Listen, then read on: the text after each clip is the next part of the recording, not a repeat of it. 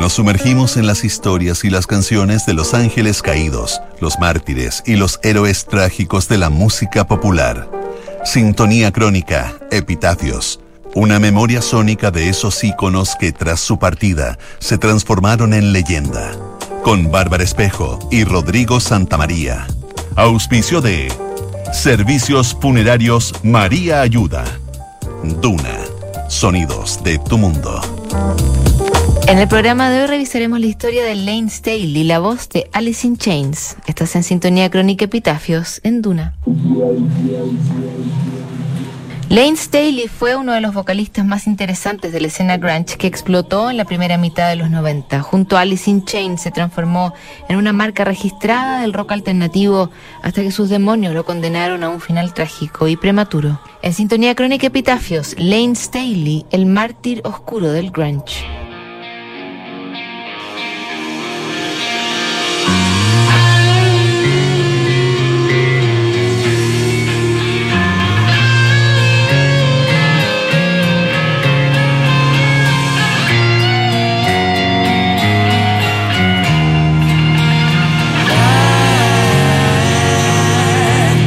Sé que estoy muriendo. Esta maldita droga es como la insulina que un diabético necesita para sobrevivir. Sé que cometí un grave error cuando empecé a usar esta mierda. Nunca quise terminar mi vida de esta manera. Sé que no tengo ninguna posibilidad. Es demasiado tarde. Esta terrible confesión de Lane Staley en una de las últimas entrevistas que ofreció demostraba el estado mental y físico que estaba experimentando en los momentos finales de su vida. Al frente del grupo Alice in Chains, Staley se transformó en una de las voces más originales del grunge y también en uno de los héroes trágicos que ofreció ese subgénero musical nacido en la lluviosa ciudad de Seattle.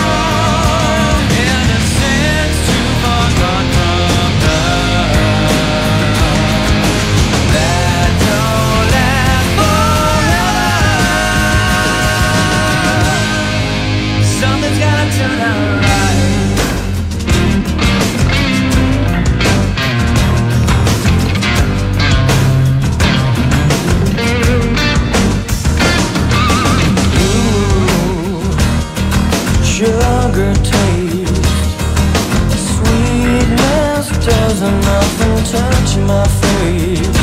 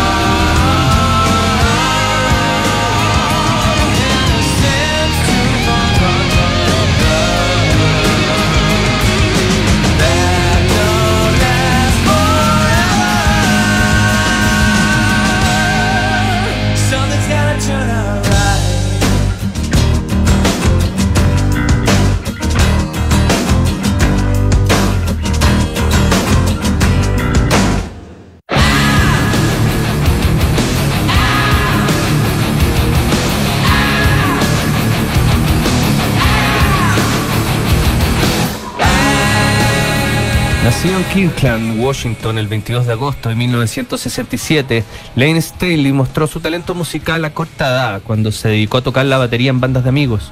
En su adolescencia consumió una mezcla de rock psicodélico y heavy metal, que fue prefigurando su gusto por los contrastes en la música. Con el tiempo cambió los tambores por el canto, a pesar de su timidez que lo hacía enfrentarse al público con cierto pánico escénico. En esa etapa de descubrimientos musicales y de jornadas interminables en los garajes de amigos, conoció al guitarrista Jerry Cantrell, con quien formó una banda más cercana al hard rock que se explotaba en California por esos días. Con el nombre de Alice in Chains, el dúo reclutó a otros músicos y se dedicaron a seguir una ruta que iba a medio camino entre el sonido de Van Halen y el de Guns N' Roses. Pronto se dieron cuenta que el estilo superficial y recargado que estaban adoptando no se parecía mucho a lo que mostraban grupos de Seattle como Soundgarden, Screaming Trees o The Melvins. Lo que siguió fue un cambio de timón que los acercó al corazón del grunge y un leve cambio de nombre que los dejaría simplemente como Alice in Chains.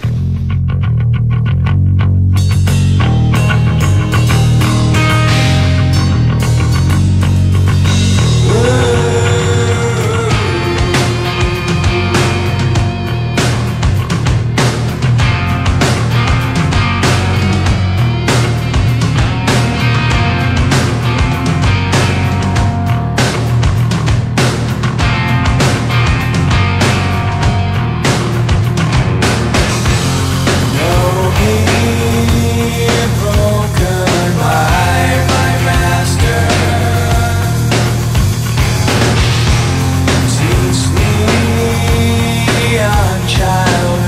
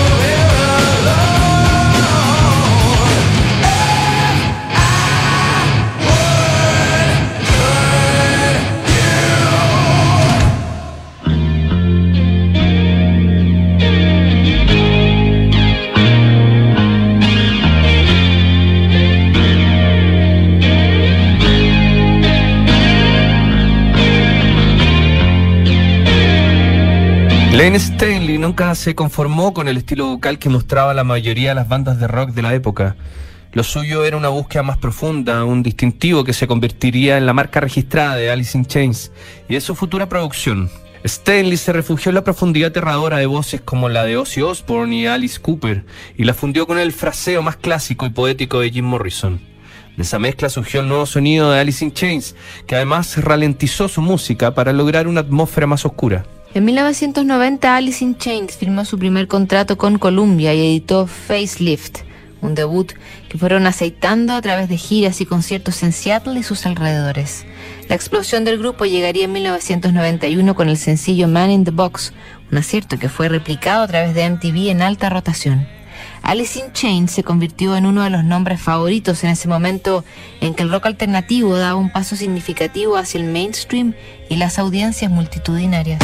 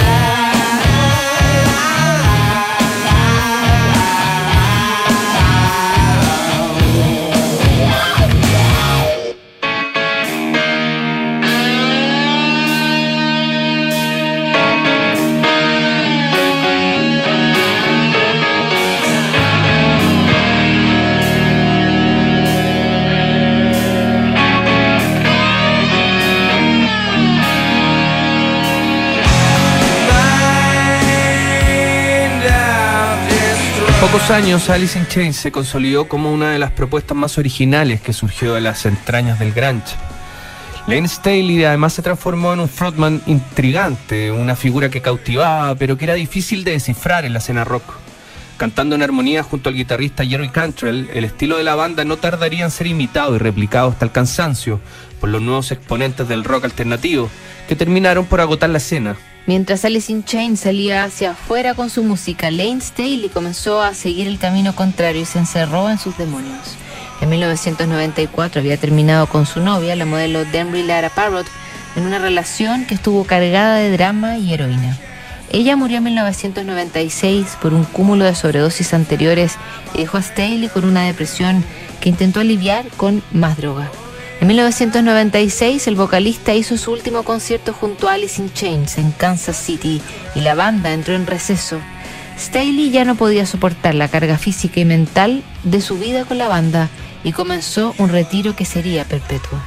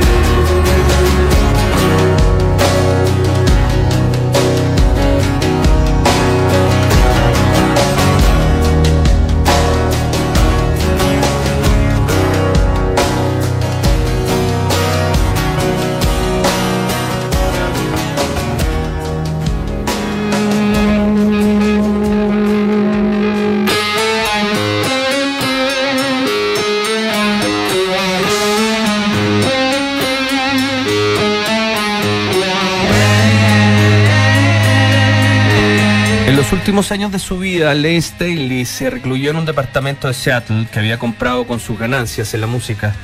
El lugar se convirtió en una especie de cueva donde dejó recibir a la gente y se encerró con drogas y videojuegos, las únicas cosas que lo calmaban. Quienes lograron estar con él en esos años lo veían cada vez más pálido y demacrado. Comenzó a bajar de peso y a perder piezas dentales, mientras dejaba de alimentarse normalmente y solo consumía suplementos dietéticos. Sus brazos estaban ulcerados por los pinchazos y pronto su hígado empezó a cerrarse. Mike Starr, el primer bajista de Alice in Chains, estuvo con Staley el 4 de abril de 2002. El cantante estaba echado en un sofá y pesaba menos de 40 kilos mientras murmuraba que había visto el fantasma de su novia. Después de esa visita, Lane se inyectó una mezcla letal de cocaína y heroína, también conocida como Speedball. Recién el 20 de abril, el contador de Staley llamó a la policía. Le parecía raro que el vocalista no hubiese hecho retiros de dinero como era habitual. Cuando entraron al departamento, encontraron el cuerpo sin vida en un sofá reclinado con evidentes muestras de descomposición. La autopsia determinó que hubo sobredosis que la fecha de muerte era el 5 de abril exactamente ocho años después de que Kurt Cobain terminara con su vida. Ese día quedaría marcado a fuego en la leyenda negra de Seattle y de la música grunge.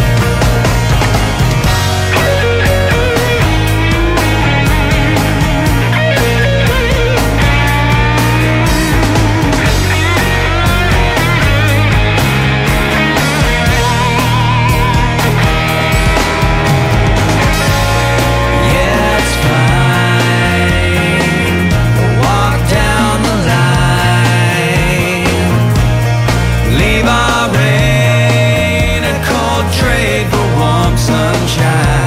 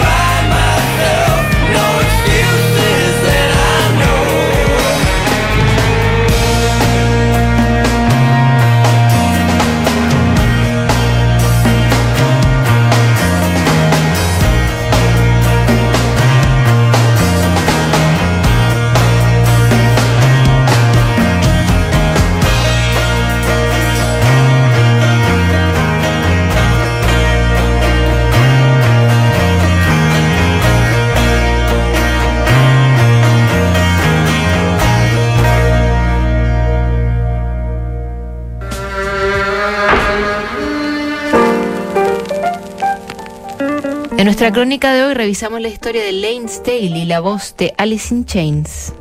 En el próximo programa, Lou Reed, Sintonía Crónica, Epitafios, no te lo pierdas. ¿Sabías que puedes comprar de forma anticipada los servicios funerarios de María Ayuda? Entrégale a tu familia la tranquilidad que necesitan y estarás apoyando a cientos de niños de la Fundación María Ayuda. Convierte el dolor en un acto de amor. Cotiza y compra en www.funerariamariaayuda.cl. Siguen aquí los sonidos de tu mundo. Estás en Duna 89.7.